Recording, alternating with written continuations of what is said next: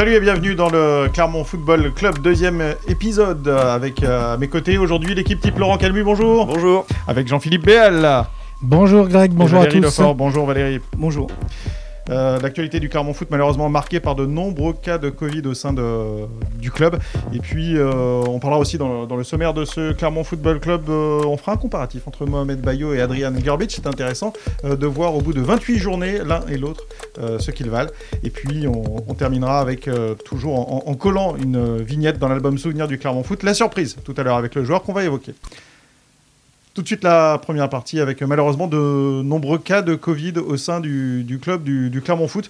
Juste, Laurent, on peut, on peut faire un point. Tu peux nous, nous, nous faire un, rapide euh, rappel des faits, s'il te plaît Eh bien, euh, oui, alors, avant, après le match de, de- Guingamp, la, belle victoire à Guingamp, Clermont Foot a officialisé euh, 18 cas au sein du, au sein du club, euh, de 18 cas de, Covid, euh, 11 cas chez les joueurs, 4 cas au sein du staff de, Pascal Gastien et 3 cas euh, au sein des, parmi les salariés. Euh, on peut imaginer que le, bilan risque encore d'évoluer. Il n'y a pas eu d'évolution euh, vendredi. Euh, on, peut se dire que ce, week-end, euh, le, bilan risque d'évoluer. On a vu que euh, l'identité des, joueurs euh, n'a pas, filtré. Le club n'a pas voulu communiquer sur, euh, sur, euh, sur le nom des joueurs. Euh, On, sait que Alidou Saïdou est le premier cas euh, puisqu'il était absent en Bretagne. Et on a vu euh, ce matin euh, Johan Gastien qui a publié sur, euh, sur Twitter. euh, euh, il, a, il, a, il a annoncé qu'il était positif au Covid. Donc voilà, pour le moment, c'est tout ce qu'on sait. Valérie, toi tu étais à Guingamp, il n'y avait rien qui laissait présager euh, que malheureusement l'équipe l'effectif clermontois était, était touché et en aussi grand nombre. Quoi. Ah non, non, à Guingamp, c'était l'allégresse, hein, tout allait bien. 5-0, euh, un excellent résultat. La défaite de Toulouse, euh, un Pascal Gatien euh, détendu euh, après le match, euh, des joueurs aussi, rencontrés aussi bien Ogier que Zedatka. voilà. Non, non, tout allait bien. C'est Visiblement, ça s'est accéléré dans la nuit et puis le, le mercredi matin au retour. Jean-Philippe, c'est euh, c'est une surprise en partie parce que Clermont avait été très très peu touché par les, par les cas de Covid. Euh, Clermont avait joué Chambly, c'était il y a euh, quasiment trois semaines désormais, c'était il y a trois semaines, c'est ça. Euh, on peut imaginer qu'il n'y a absolument aucun lien entre la venue de Chambly et malheureusement les cas de Covid à, à Clermont. Euh, euh, effectivement, je le disais, Clermont avait été très très peu touché par le Covid pour l'instant. Oui, d'ailleurs, euh, Pascal Gastien, le, le coach, c'est un des premiers éléments qui- qu'il a livré hein, dans, dans une interview, euh, savoir que le Clermont Foot avait jusque-là été préservé, et il a même insisté, avait été très préservé de, euh, du Covid. Euh, quant au, effectivement au rapport avec Chambly, euh, c'est bien sûr difficile de savoir. Le, temps, on pourrait le rejoindre dans son raisonnement. Il paraît un peu long, un peu éloigné par rapport à la tenue de ce, à la tenue de ce match, mais ça reste à voir, bien évidemment. Ouais, ça peut être, euh, de toute façon, on n'est pas virologue, mais bon, ça peut être euh, une contamination externe. Euh, impossible de, se prononcer dans ces cas. Il y avait un match prévu le samedi 13 mars, donc samedi prochain, contre Amiens, la réception d'Amiens. Il n'y avait pas de match prévu ce week-end puisque c'est la Coupe de France et que Clermont a été éliminé par Grenoble, on s'en rappelle. Ce match, il a été reporté, messieurs. hein. Ouais, il était reporté au, mercredi 7 avril. ça, laisse, ça laisse un peu de champ à, à Clermont, euh, qui maintenant va rejouer contre Nancy, donc euh, pas Le ce 20. week-end, mais le week-end, le week-end suivant encore. Le 20. Le 20, voilà, dans 15 jours. Et euh, bon, c'est- c'est c'est une décision rapide de la, de la Ligue, de la commission, de la commission Covid de la, de la, de la Ligue aussi. euh, c'est- c'est c'est la décision qu'a- qu'attendaient les Clermontois. Elle est arrivée très vite et c'est tant mieux. Qu'est-ce qui fait la différence entre le cas de Chambly, qui n'avait pas le droit de- d'avoir son match reporté, et Clermont? On le sait? C'est difficile d'avoir des éléments. euh, ce, qui a, pu être pris en compte, c'est effectivement le, nombre de cas, puisque Chambly était à la limite. Euh, ce qui a peut-être été pris en compte aussi, c'est à l'é- à l'époque le nombre, le- les dates auxquelles se sont déclarés les cas qui font qu'un joueur d'un seul coup euh, n'est plus tout en étant positif, ne rentre plus dans le quota, etc. Là, c'est le, fait aussi que sur Clermont a surgi d'un seul coup un énorme, un vrai cluster. Quoi. Et peut-être que la, qui- li- la Ligue a été un peu plus clairvoyante sur ce coup-là quand même. Parce que franchement, euh, le coup qui a été porté à Chambly, il est quand même raide. hein, euh, voilà, on, on les a pas pris en compte. Il avait fait Euh, parler. hein, quand même. Bah oui, oui. Alors je pense que ça, euh, les cris euh, à la fois de, de désespoir et de colère des dirigeants euh, de Chambly, euh, qui n'étaient ni fins ni et qui étaient assez justifiés d'ailleurs. euh, bon, je pense que ça a apporté. Bon, il se trouve que dans la foulée, c'est Clermont qui entre guillemets qui en bénéficie. Euh, mais c'est vrai qu'ils ont peut-être pas été traités. euh, alors je ne veux pas dire le mot correctement, mais bon, voilà. Euh, si ça avait été un club un peu plus huppé, euh, on les aura peut-être pas pris de la même façon. Après, on, on peut se poser aussi d'un point de vue euh, sanitaire et de santé publique, est-ce que c'était intéressant d'aller faire euh, voyager un groupe qui était touché par le Covid, comme on l'a fait avec Chambly hein? Ah, surtout que là, en plus, on, on savait que les, les joueurs étaient mis à l'isolement euh, pendant 10 jours. Et le match d'Amiens, il était 10 jours après l'annonce de, de- des cas de Covid à Clermont. Donc c'était assez simple en fait de, de se dire que de toute façon, euh, 10 jours plus tard, euh, Clermont serait toujours dans les, dans les, dans les clous du, du- du protocole qui, qui permettait d'annuler le, le- le match. Euh, match donc reporté face à, à Amiens. On, on- on va retourner dans le dans, dans l'aspect euh, purement sportif. Il y a des clubs qui ont été touchés par le, le Covid et assez massivement depuis le, le début de la saison.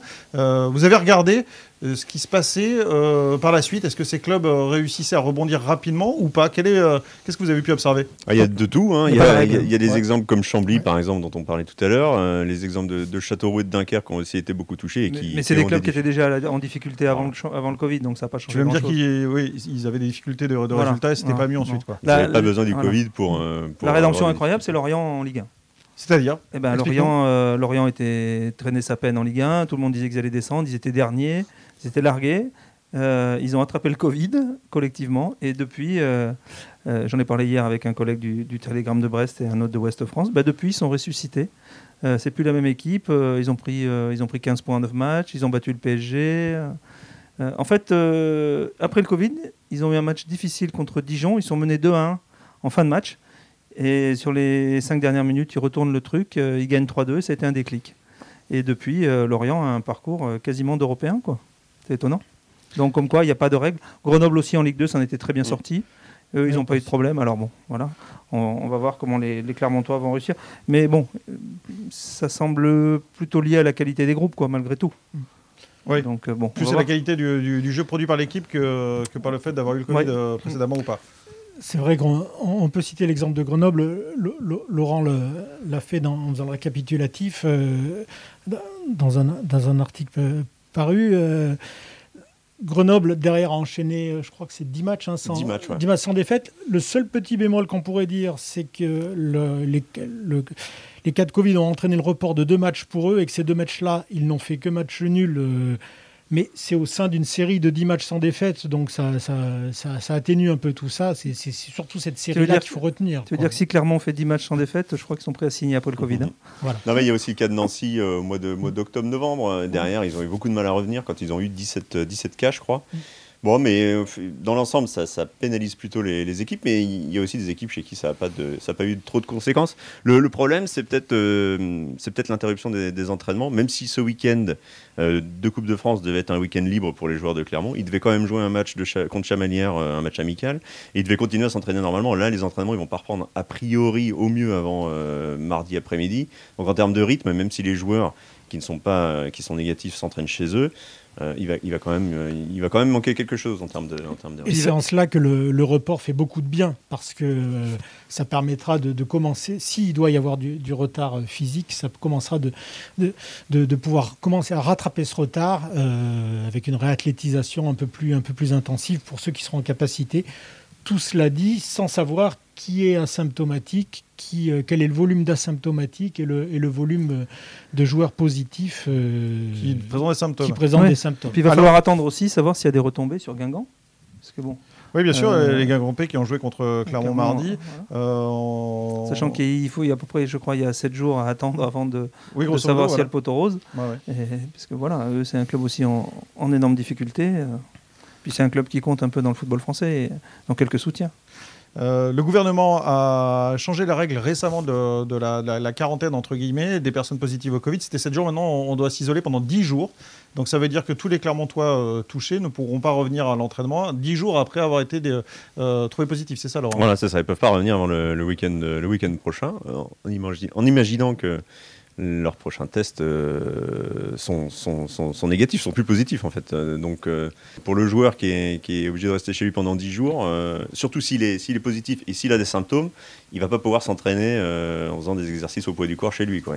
On imagine que donc il va, il va forcément mettre un petit peu de temps à revenir et à retrouver un peu de rythme. Donc l'échéance de Nancy pour, pour ce joueur risque d'être risque déjà un peu compliqué à atteindre quoi. Ceci dit, ceux qui n'ont rien, seront mardi à l'entraînement.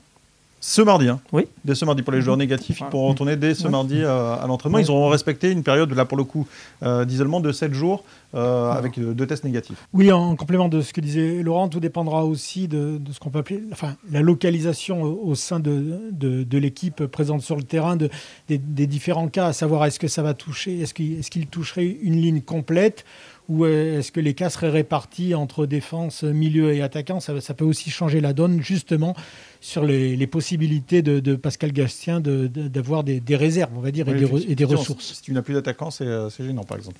Euh, juste pour terminer sur une note positive, euh, ce qu'on peut dire, euh, euh, c'est que la, plupart des effectifs qui ont été touchés par, cette terrible maladie, mais on, le sait, ils touchent moins les jeunes, la plupart des effectifs, il n'y a pas eu de gros soucis en, termes de, joueurs- de foot touchés, d'effectifs ou de clubs touchés. Non, il y a bon, y a certains joueurs qui, présentent, qui, sont touchés par des cas de Covid longs. On l'a vu, il y a un, un joueur à Nantes, un joueur à Chambly aussi. mais dans l'ensemble, c'est vrai que c'est des joueurs qui reviennent plutôt, plutôt en forme. Euh, Pour reparler de Nancy, euh, qui était pas bien euh, juste après avoir, juste après tous ces cas de, de Covid en octobre, et est bien revenu. euh, Bah, Aujourd'hui, ils tournent comme des avions. Exactement. C'est le prochain adversaire de Clermont Foot et bon, on voit qu'il n'y a pas de pas d'impact en tout cas dans leur performance. On va, croiser les doigts et puis on va souhaiter un prompt rétablissement à toutes les personnes euh, touchées. Messieurs, je vous propose dans cette euh, deuxième partie le débat. Adrian Garbich, Mohamed Bayo, qui est le plus fort On va pouvoir euh, comparer tout ça. Pourquoi on a décidé de lancer ce débat? Tout simplement parce qu'au bout de 28 journées, Adrian Garbich comptait 17 buts. Puis le championnat s'est arrêté. Donc euh, euh, son championnat avec Clermont s'est arrêté là. Euh, on est exactement à 28 journées. Mohamed Bayo vient de marquer lui aussi son 17e but. On va voir si c'est là où s'arrête la comparaison entre les deux joueurs ou s'il y a d'autres choses que les joueurs ont, ont en commun.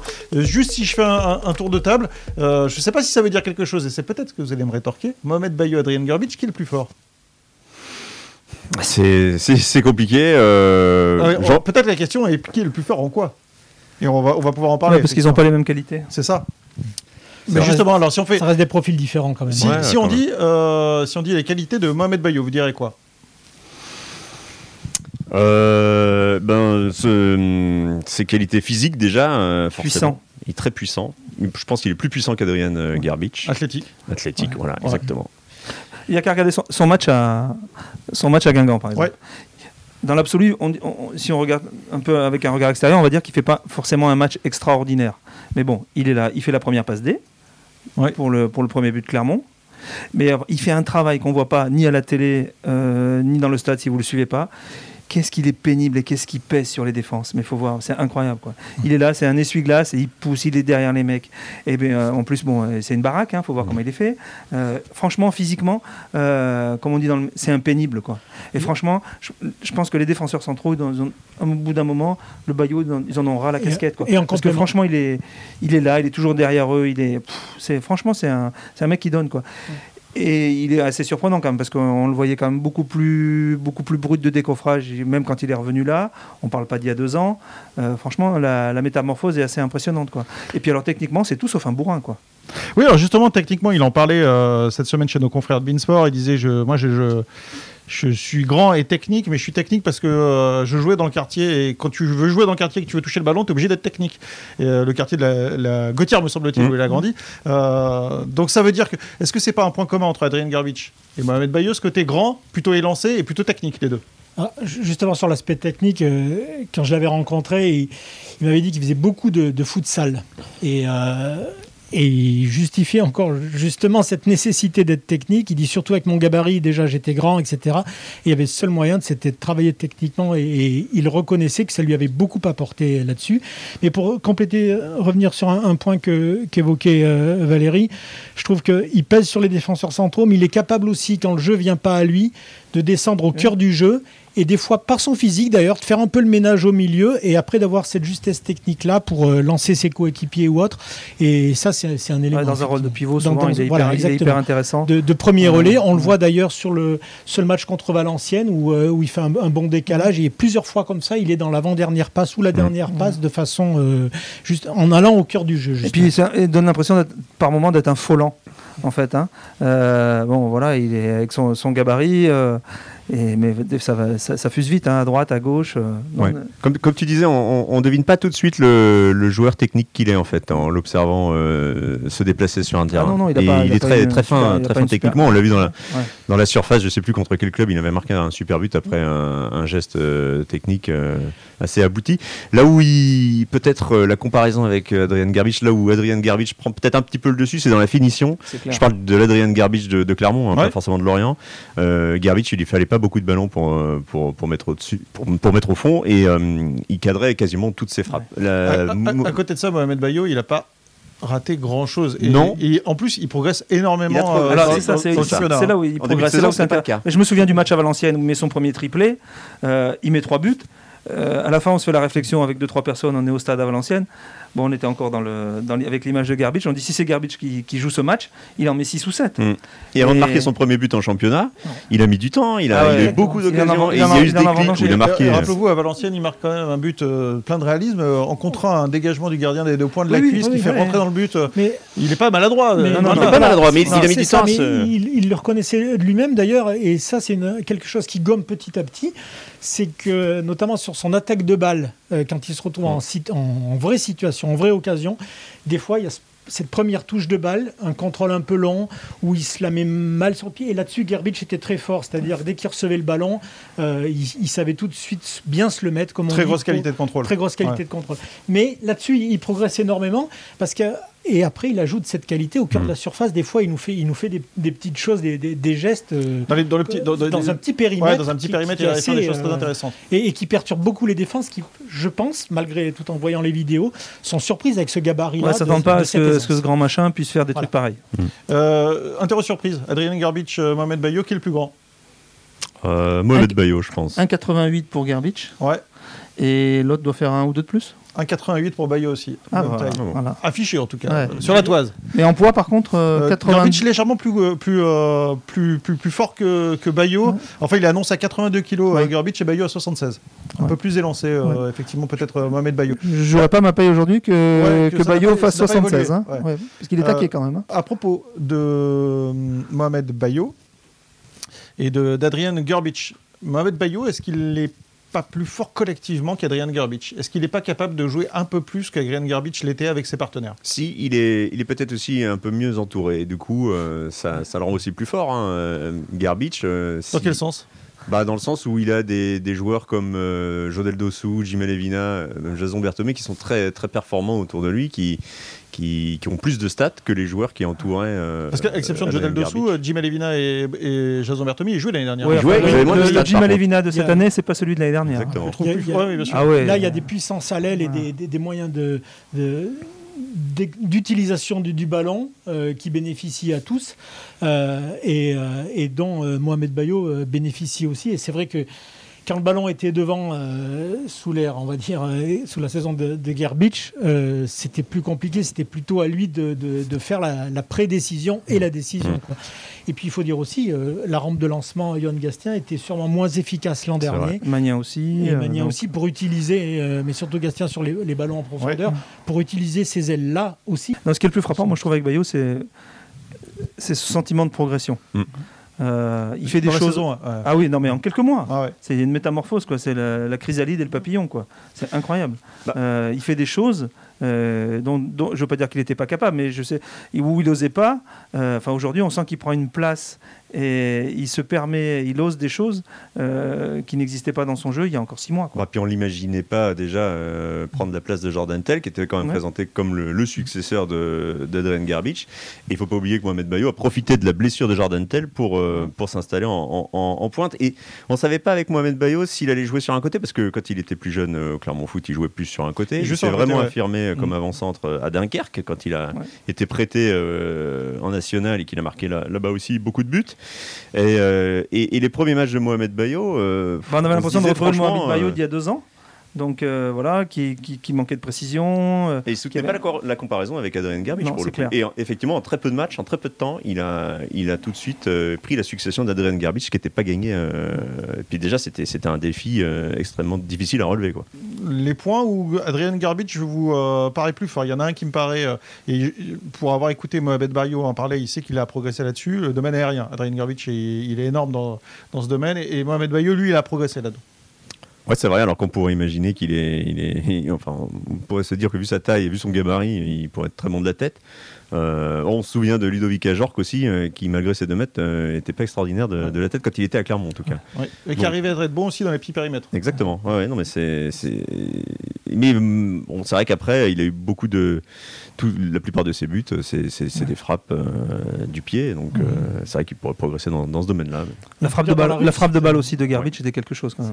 Et les coups francs, on se rappelle qu'il nous voilà, avait dit lié, euh, ouais. un soir d'interview euh, qu'il était, enfin un soir de match pardon, en interview qu'il travaillait depuis l'âge de 12 ans ses coups francs, qu'il avait pris beaucoup d'exemples sur Cristiano Ronaldo et c'est vrai qu'il tire des coups francs de manière euh, absolument euh, phénoménale. Et Ah. en termes de coups de pied arrêtés, c'est une vraie arme dans un, dans un Un, effectif. un coup franc aux abords de la surface l'année dernière avec Garbage, euh, c'était, c'était presque un penalty pour Clermont. Euh, c'est vrai que là, Mohamed Bayo, lui, tire pas les coups francs. On se rappelle euh, contre 3, on se rappelle à, à Lorient, euh, ce- son coup franc qui est, qui est- qui est presque une passe décisive puisque Et Bayo avec le même nombre, marque derrière. Pardon.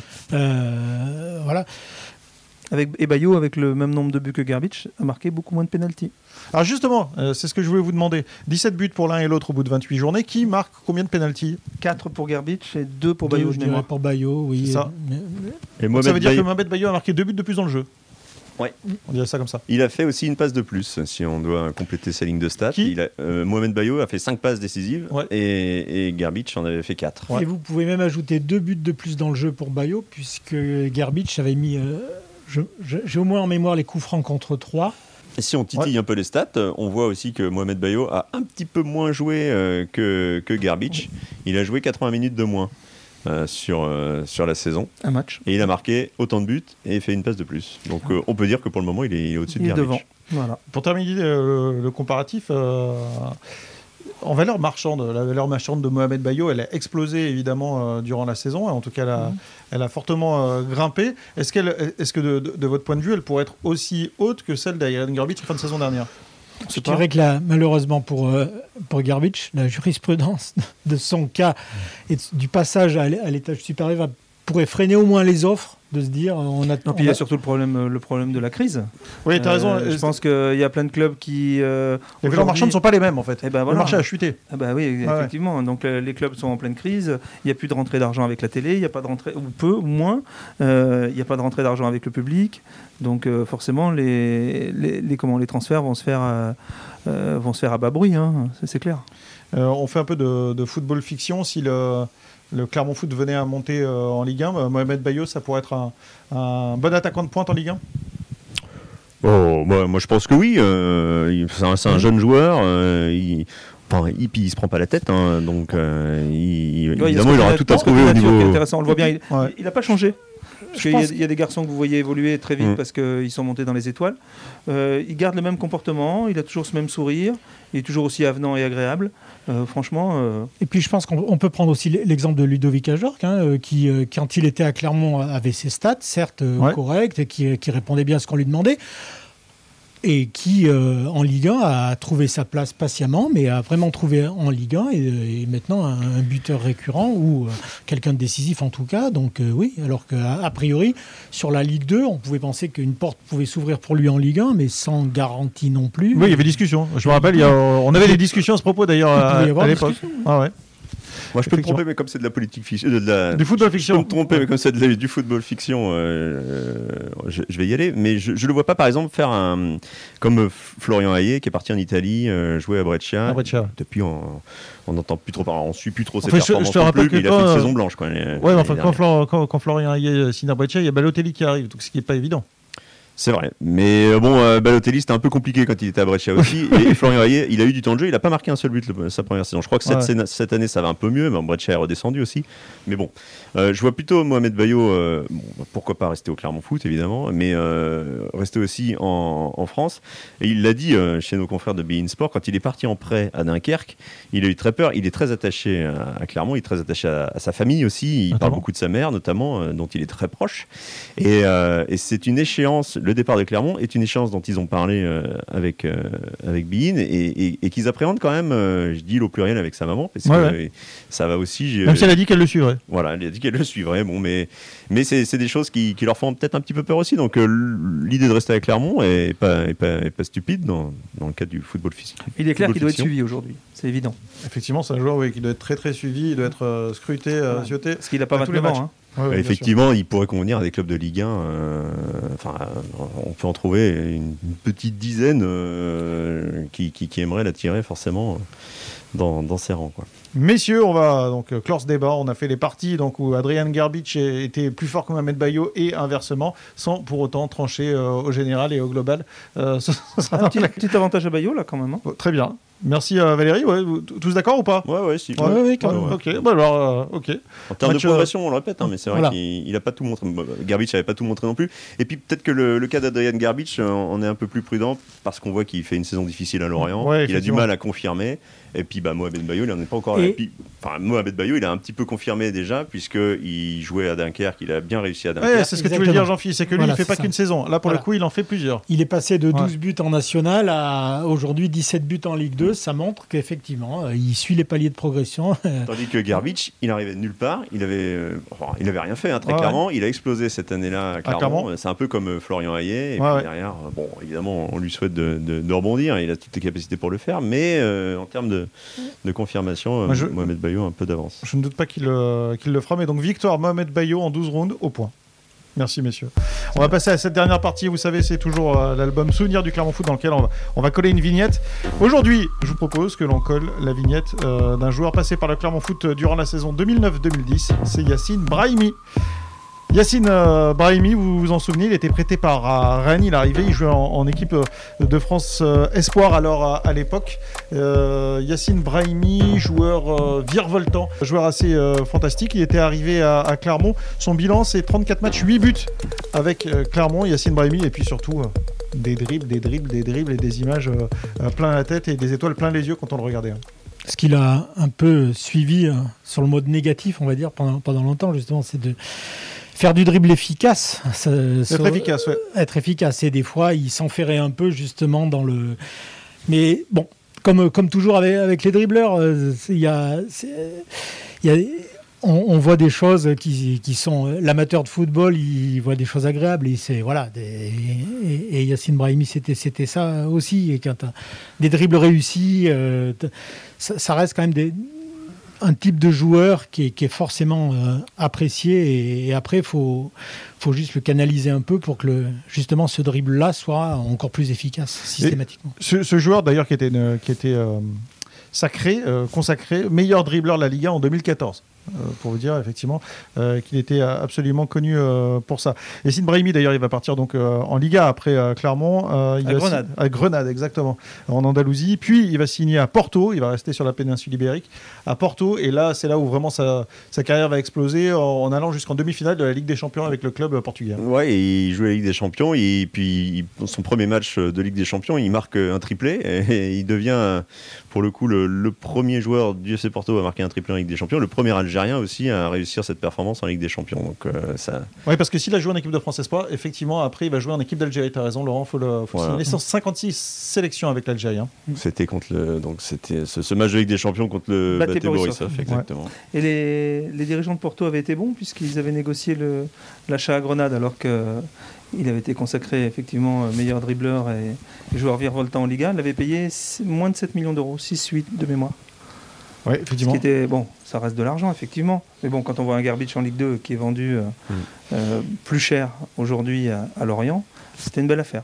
Et une petite euh, anecdote qui le ra- qui on parle d'un d'un dribbleur mais qui le qui rapproche encore une fois du, du, du- du Clermont Foot, à savoir qu'il a été en prêt et quand Rennes l'a récupéré après son, son prêt d'un an, euh, dans une interview, les, les responsables rennais rendaient, rendaient hommage à Michel Derzakarian en disant on n'a pas retrouvé le même joueur, c'est-à-dire que on a, on a prêté un, un dribbleur qui, pour ce que j'évoquais tout à l'heure, euh, Parfois un peu inefficace. Et parfois inefficace. Et Michel Derzakarian avait tout recadré et on a retrouvé un tout autre joueur qui, cette fois au cœur du jeu, euh, euh, apportait beaucoup, euh, euh, justement, en, en ayant gagné en, en efficacité. Tiens, une anecdote d'ailleurs à propos de Michel Lazakin et Yacine Brahimi, c'était un soir de match, donc, alors que Clermont jouait la montée en Ligue 1 en- à l'époque, en 2010. Déjà C'était du côté du stade Parsemin. C'était à Istres. Il y avait beaucoup de vent. Vous connaissez le stade Parsemin qui peut être euh, vraiment battu par, euh, par tous les vents. Et là, euh, c'était le cas. Il- Surtout le Mistral. Voilà. Et donc, euh, gros Mistral, quasiment impossible de, de jouer correctement. À la mi-temps, un partout entre Clermont et, et, et Istres. Et. euh, Michel Derzakarian évidemment veut absolument que son équipe gagne et là il donne une consigne très claire et qui m'a fait beaucoup rire pendant très longtemps qui est euh, taper devant et donner le ballon au petit et le petit étant Yacine Brahimi. Consigne suivie à la lettre par les joueurs qui donnent le ballon à Yacine Brahimi. Euh, Yacine Brahimi, 1, 2, 3, dribble, frappe, euh, frappe enroulée, but. Il marque et Clermont s'est imposé au final 3-1 dans ce match. quoi. Ouais, Brémy, c'est- c'est c'est l'un des, des nombreux exemples de joueurs euh, qui sont venus se, se relancer ou se lancer même euh, à Clermont. euh, n- d'ailleurs. Voilà, euh, mais su- sur une seule saison, il a explosé et puis derrière, ça a lancé sa carrière. Il y en a, il y en a beaucoup euh, de- d'exemples comme ça qui montrent que, que Clermont, ça a longtemps été, ça l'est encore, un club tremplin pour des joueurs euh, dont on devine le talent, mais qui ont un petit peu de mal à, à s'imposer dans leur, dans leur équipe. Il y en a un sont- qui est à Metz actuellement, qui fait pas mal. hein. Exactement. Farid Boulaya, effectivement. Voilà. Juste une question, est-ce que, euh, et j'allais venir, merci euh, Valérie, est-ce que Yacine Brahimi c'est le plus grand dribbleur qui soit passé par le, le Clermont Foot ou est-ce que un Farid euh, Boulaya c'était c'était plus dribbleur encore? Qu'est-ce que vous en pensez? Ah, il y avait Amblard aussi, attention. hein. Oui, exact. Philippe je. Non, mais je je. Mais je me moque pas. hein. Non, non. Ouais, qu'est-ce que vous en pensez? Bah oui, oui, c'est des, c'est, c'est- c'est des talents, des talents purs quoi. Ballon au pied, ils sont capables de faire des, de, de- de- de très belles choses quoi. Et, mais c'est, c'est toujours le problème, ce que disait euh, Jean-Philippe tout à l'heure. euh, C'est, c'est des joueurs euh, très dribbleurs, très bons techniquement, mais tactiquement, ils ont besoin de, de- qu'on les accompagne un peu plus. Exact. Et, Et on a l'impression que c'est ce qui est en train de se passer actuellement avec Jim Avellina, par exemple, voilà, qui, est a, qui a énormément en progressé. maturité. ouais. Et euh, parce que bon, euh, encore à, à Guingamp, il a fait tourner son son, défense, son défenseur en bourrique, euh, c'était quelque chose quand même. hein. Et au match, et je parle pas du match à Ajaccio aussi, euh, Et- donc ça devient très intéressant. Et là-dessus, effectivement, c'est- Pascal Gastien le disait concernant Jim Alevina, ces, ces joueurs-là, faut, faut qu'ils connaissent bien, qu'ils maîtrisent bien les bonnes zones où ils peuvent faire valoir leur qualité.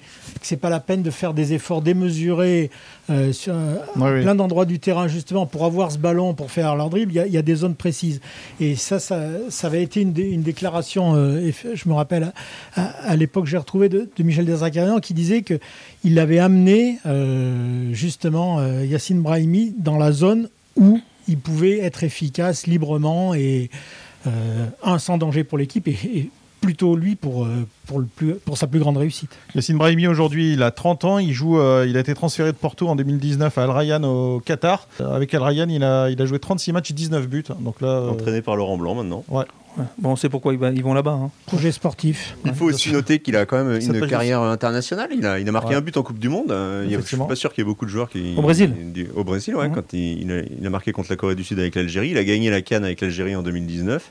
Ouais, c'est un- une, une jolie euh, carte de visite internationale. Au Clermont Foot, je, suis- je sais pas s'il y en a beaucoup qui, qui peuvent présenter la même, euh, la même carte euh, ah, sûrement, non, parmi non, les joueurs qui sûr. sont passés au Clermont Ouais, bien Foot. sûr. euh, Ah, si, il y a un certain défenseur central quand Ouais, même. bien sûr, C'est ouais. par la Juve et le. Bayern. C'est l'un des, c'est l'un des rares exemples quand même. Il y a Yassine Brahimi avec euh, Mehdi Benatia, Et on effectivement. en parlera effectivement à Mehdi Minatia dans un, dans un prochain euh, podcast. Allez, merci messieurs euh, d'avoir participé à ce deuxième épisode du, euh, du euh, Clermont Football Club. On se retrouve euh, dès la semaine prochaine. Il n'y aura donc pas de match, mais il y aura quand même un podcast. Merci messieurs. On, on va souhaiter bien sûr un prompt rétablissement à tout l'effectif, à toutes les personnes touchées euh, par la Covid-19. Je vous euh, souhaite une bonne semaine et on se retrouve donc dès la, dès la semaine prochaine pour le deuxième épisode du Clermont Football Club. Salut Salut